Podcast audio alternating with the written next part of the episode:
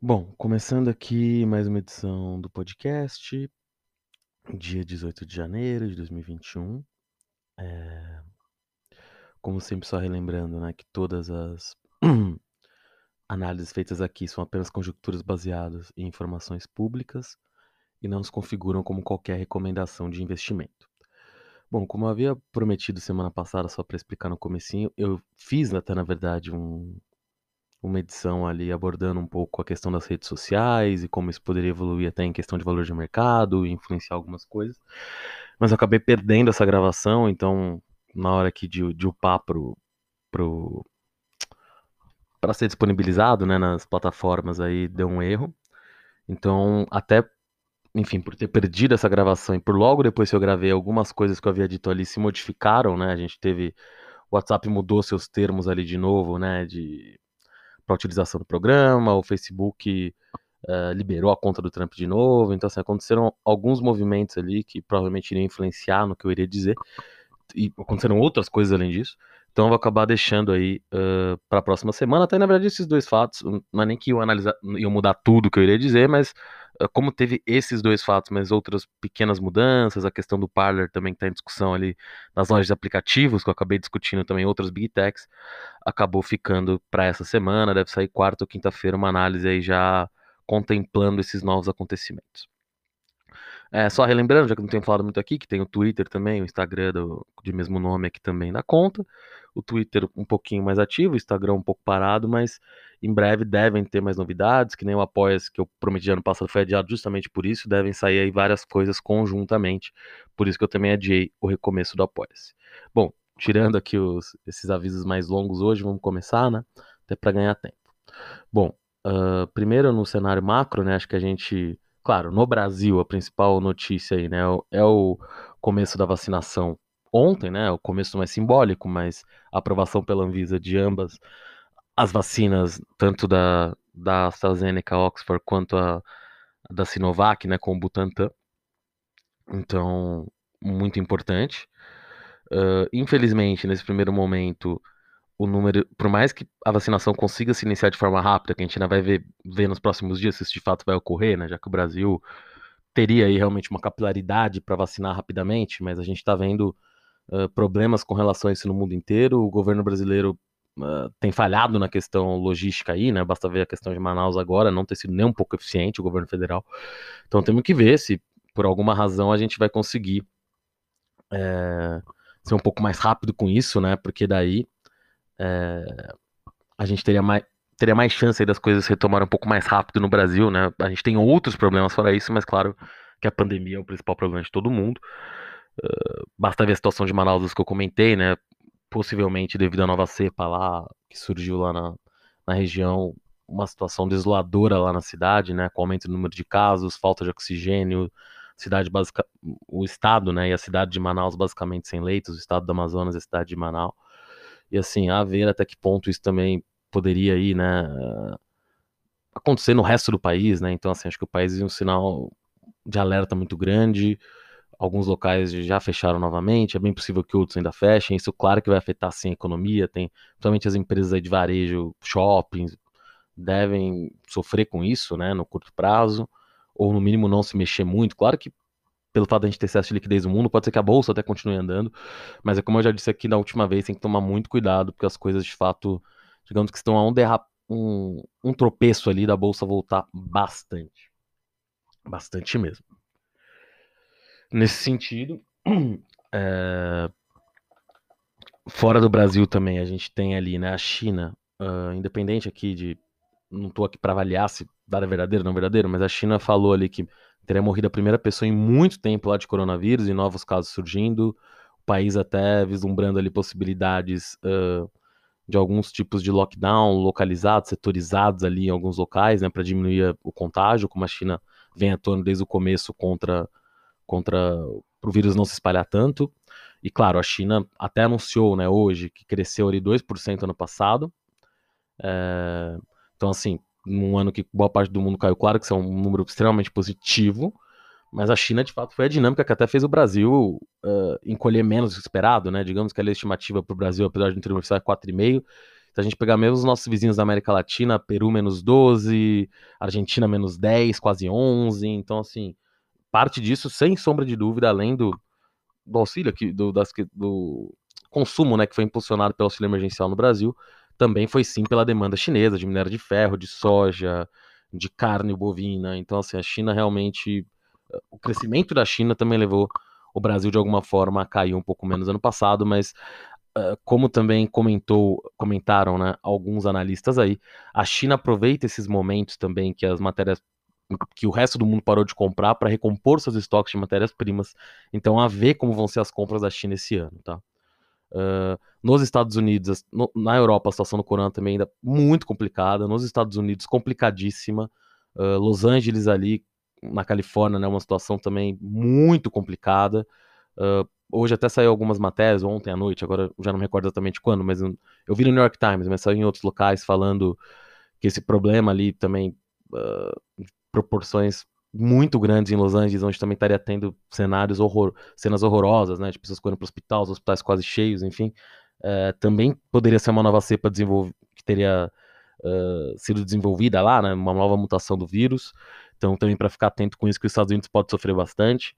Essa semana a gente também tem dia, tem dia 20, depois de amanhã, a tomada de posse do Biden. Ele já anunciou ali um programa né, muito grande de estímulos, né, é, de, salvo engano, 1,9 trilhão, envolvendo infraestrutura, talvez energias verdes, a ver também como isso vai afetar as coisas, até porque ele deve dar mais detalhes sobre esse programa nas próximas semanas, né? E talvez até mesmo no seu discurso de posse.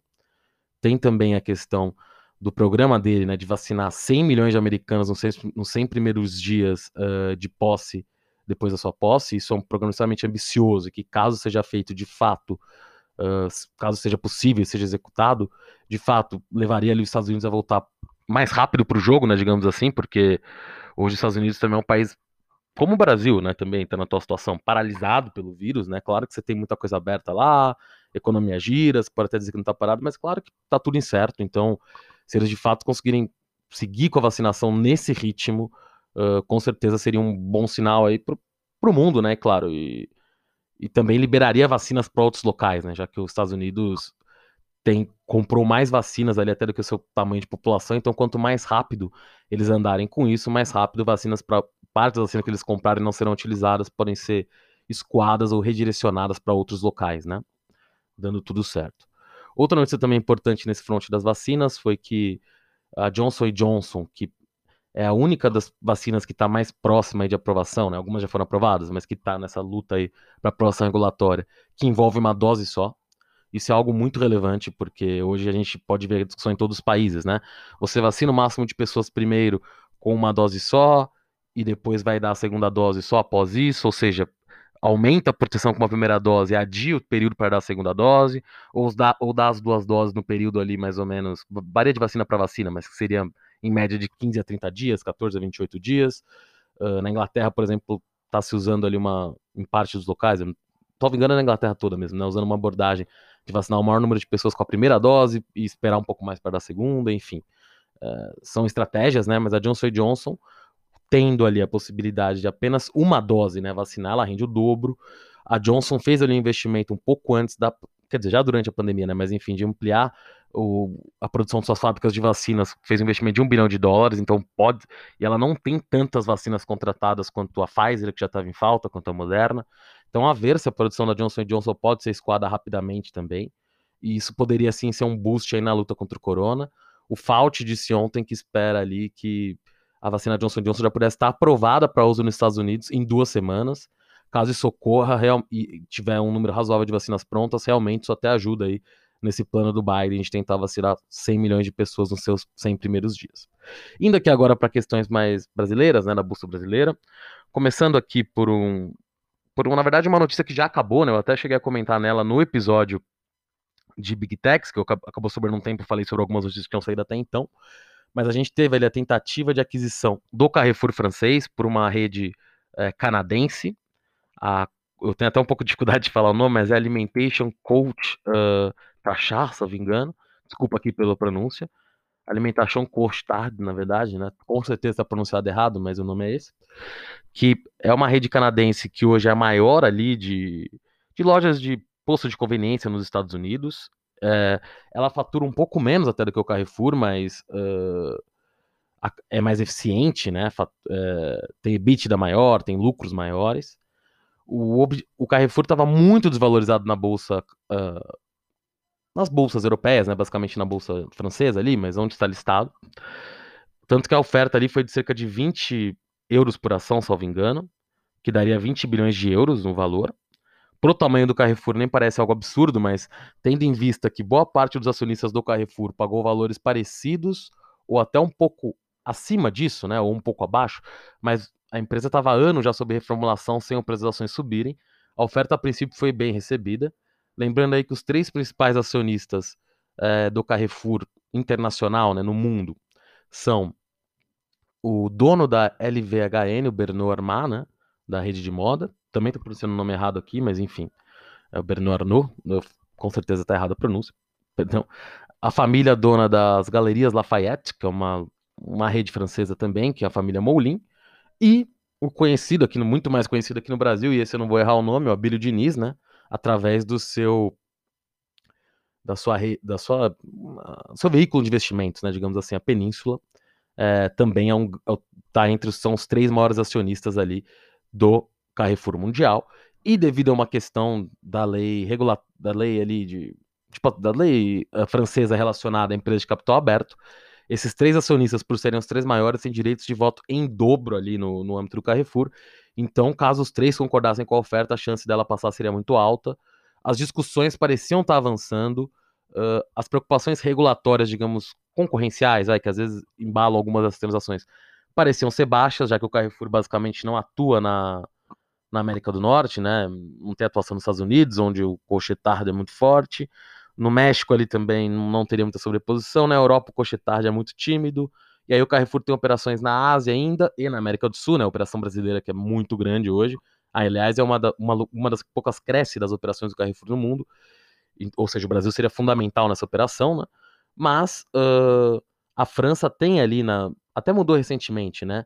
O tamanho da abrangência da lei na qual poderia ali uh, impedir aquisições de empresas nacionais por, por, empresas estrangeiras, e dentro dessa lei teria ali a previsão de segurança alimentar. Foi entendido que o Carrefour se estaria presente nesse nível e o, o ministro ali das finanças francês, né, da economia, enfim, já deixou claro que seria contra a operação. Houve até uma tentativa de demovê-lo da ideia, algumas conversas. Parece que o próprio primeiro, o ministro das finanças canadense tentou entrar no jogo, mas a princípio uh, ele foi indemovível da ideia, a França não quer que a operação saia.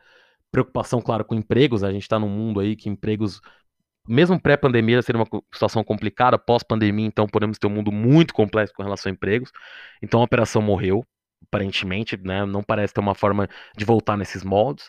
Agora está se falando em algum tipo de parceria, pode ser que seja algo nesse sentido, tá? Mas aí eu não tenho a mínima ideia de qual seria o desenho disso. Pensando aqui no Brasil, as ações do Carrefour Brasil até andaram, Houve até uma discussão se existiria ou não o direito de tag along, ou seja, uma vez que o controlador do Carrefour Brasil estaria sendo alterado, se teria, seria obrigado a ser feito algum tipo de OPA aqui no Brasil, alguma oferta no mínimo, né, para os acionistas minoritários do Carrefour. Isso nem chegou a ser discutido mais para frente, porque a operação não vai acontecer. Né, o Techar já desistiu diante da iniciativa francesa clara de querer barrar a operação, mas uh, vale a pena ver que tipo de acordo operacional pode sair entre as, entre as duas empresas. Uh, pode ser sim que o Carrefour tente entrar mais no ramo de postos de combustível, ali, lojas impostos em, em algum tipo de acordo com a Cocheta Char, ou algum, algum tipo de acordo, ou usar a marca, algum acordo desse gênero.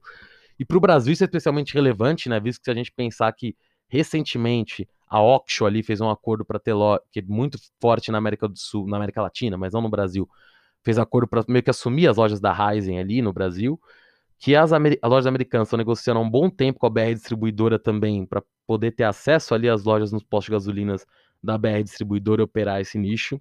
A própria, Extra, a própria Ultra Farma, né, através da rede Piranga, também tinha, quando comprou a Extra Farma, né, o grupo Ultra tinha a ideia de colocar drogarias ali nos postos, isso acabou não dando muito certo, mas o fato é, é um mercado ainda em disputa no Brasil, e é possível sim que o Cocheta Charra acabe fazendo algum tipo de acordo com o Carrefour, por mais que não seja uma compra para entrar no mercado brasileiro, enfim.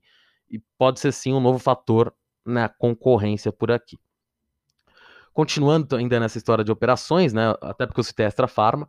Hoje aí tá na capa do valor, né? Que a, o grupo Ultra de fato deve prosseguir com a venda do Oxiteno. Ter, os valores até estipulados ali são bem altos, né? 1,5 bilhão de dólares. É até curioso o grupo Ultra decidir vender Oxiteno agora, porque o Oxiteno tem muitos produtos dolarizados. Então, uh, apesar de, claro, como eu já disse aqui várias vezes, o Brasil está numa situação delicada, na verdade, para o futuro, né? Muita coisa muito incerta, além do, da pandemia, questões fiscais, nossa, muito complexo. Não é tanto o objetivo hoje entrar tanto nisso.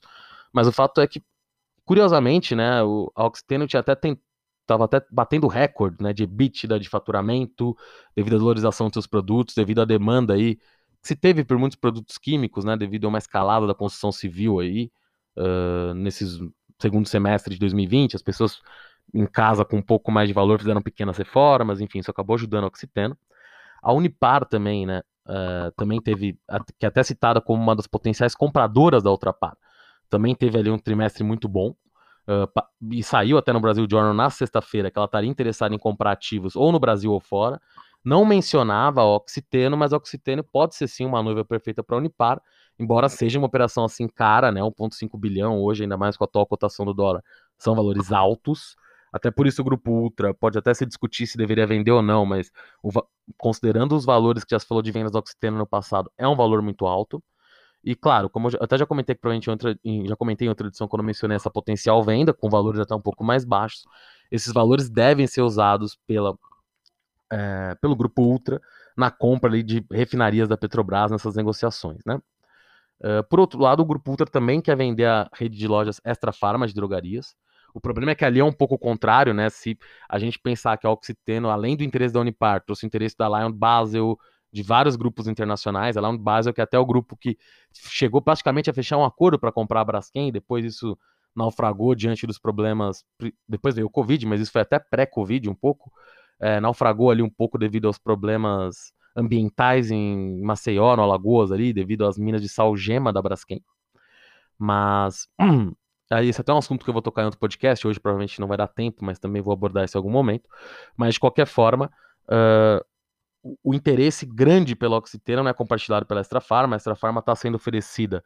A Panvel nem teve interesse, uh, a Raia Brasil não apresentou oferta, mas teria uma leitura interna, de acordo com os jornais, da do grupo Ultra, que ela poderia ter interesse, mas ela quer pagar um valor muito baixo, né, comprar na Bacia das Almas. A Pague Menos também não demonstrou tanto interesse a princípio.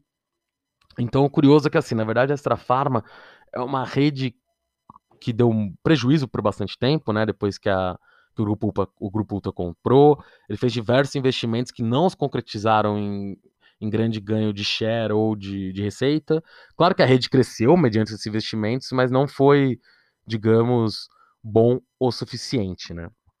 Então, assim, é, é uma rede complicada de ser vendida. As melhores operações, sem sombra de dúvida, estão no Pará, que foi onde, a, na verdade, a Extra Farma foi comprada pela, pelo Grupo Ultra, ou seja, ela tinha operações mais centralizadas no estado do Pará.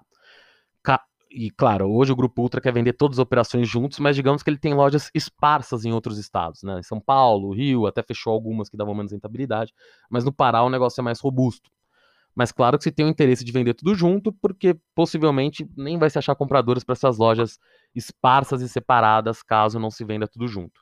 Então, a ver como o Grupo Ultra vai querer seguir com isso, se eles vão esperar mais, né, para ver se surgem outras propostas, se não. Mas a, acho que a venda do Oxiteno deve, dar uma, deve andar rapidamente, enquanto a venda da Extra Farma pode ficar um pouco travada, tá? Então, uh, de, pensando no Grupo Ultrapar aí como ações, acho que são movimentos que fazem sentido. Uh, no entanto, claro, o grupo vai ficar muito focado agora ali no. O que tem lado bom e lado ruim, né? Vai ficar muito focado na distribuição de combustíveis. E claro, pode de alguma forma, não para agora, mas mais para longo prazo, não é que vai ter problemas, tá? Mas algum risco devido talvez à mudança energética aí, talvez menos consumo de petróleo, mas enfim, acho que acho que pro curto prazo que o grupo está fazendo faz bastante sentido. Curto prazo, eu digo assim, pro atual momento. Outra notícia que saiu, que eu até ia comentar no Twitter, acabei nem comentando na sexta-feira, tá? É, foi que o CAD, tá? A Bloomberg teria tido uma fonte, não ficou muito claro quem é a fonte, que o CAD iria barrar o negócio entre Unidas e Localiza caso não existissem grandes remédios para as companhias. Olha, eu não sei qual foi a fonte da Bloomberg, mas eu até tendo trabalhado nessa área, enfim, do CAD há algum tempo, uh, tenho aí uma opinião que.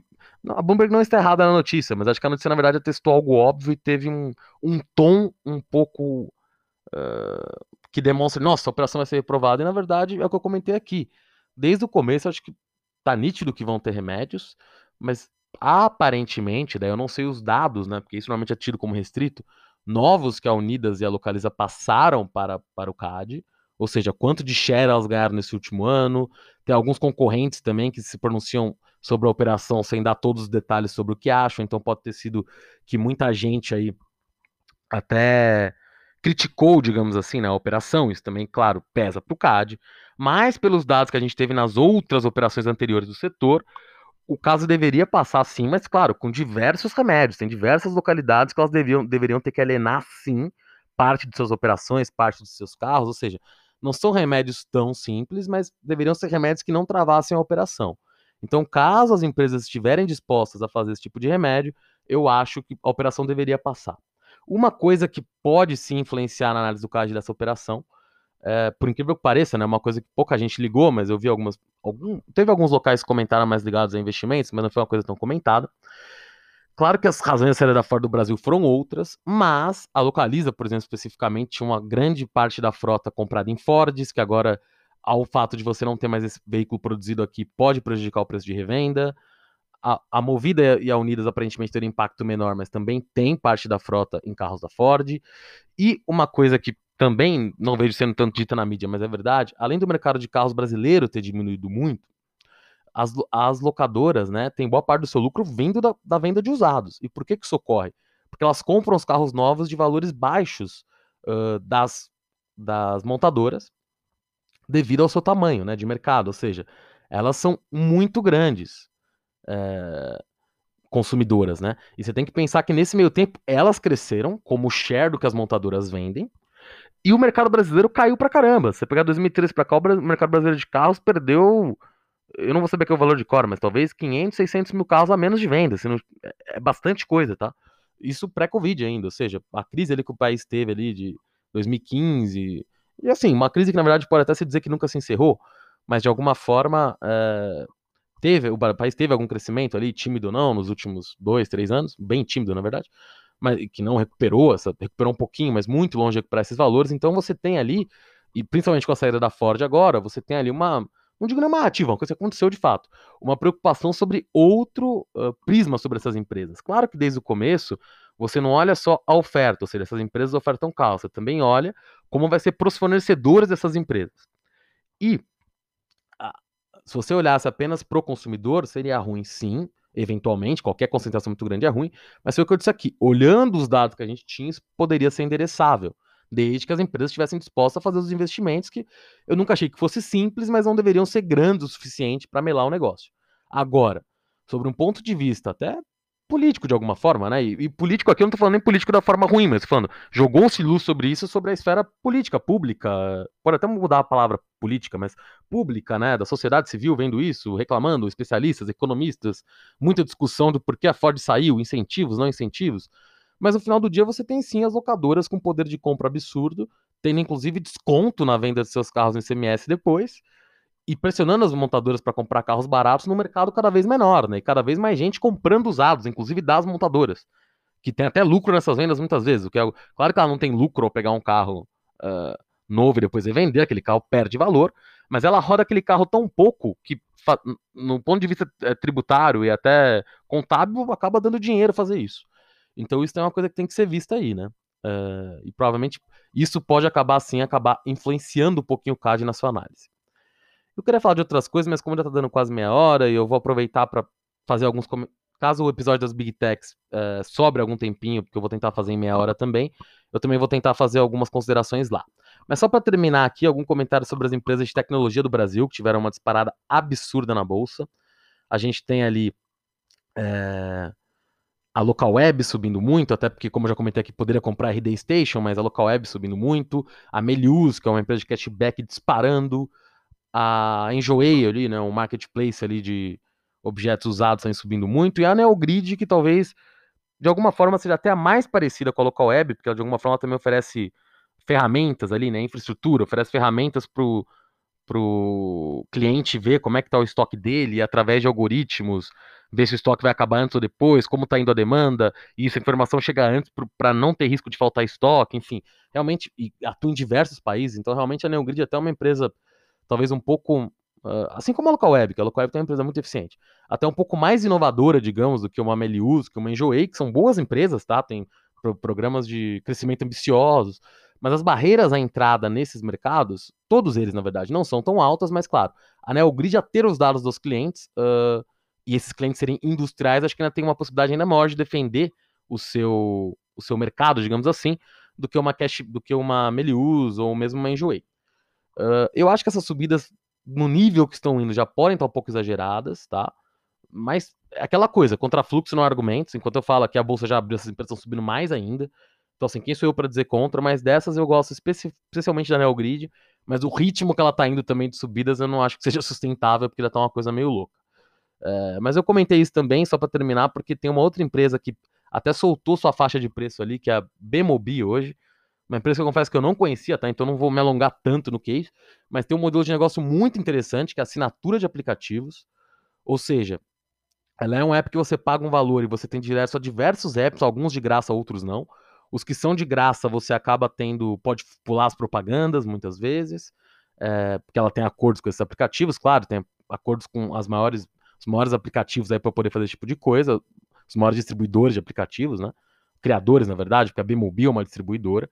É uma empresa, curiosamente, que apesar de pertencer a um grupo norueguês, como por lá atrás, está sediada no Rio de Janeiro. O cofundador da Bmobile é um brasileiro. E essa por isso que vai até licitações aqui no Brasil.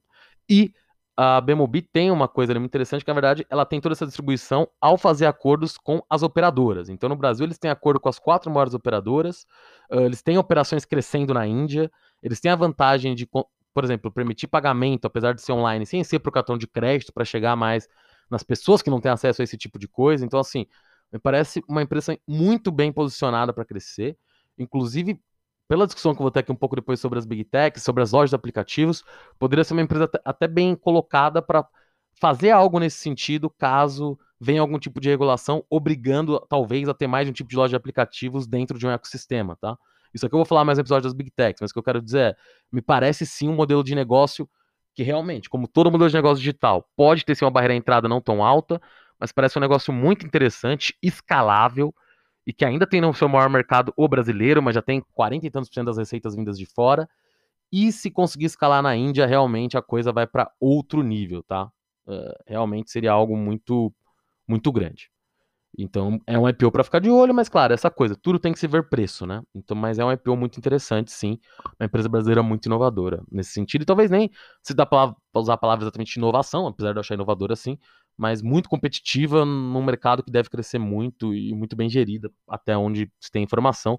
Até você vê o board dela, por exemplo, muita gente muito conhecida no mercado, inclusive um diretor do Twitter faz parte do board da empresa antes dela abrir capital, isso demonstra aí também o, o tamanho e a importância dessa empresa, né, que atua em trinta e tantos países. É, Para finalizar, só também, a Movida hoje anunciou a compra da Vox, né, uma empresa de frotas, né, vale a pena diferenciar, porque o CAD, por exemplo, que diferencia, que está analisando o Movidas Unidas, né, a alocação para pessoas físicas, para pessoa comum, e a alocação de frotas, né, uma quantidade de carros. Nisso, a participação das três grandes, Localiza, Unida e Movida, era até um pouquinho menor.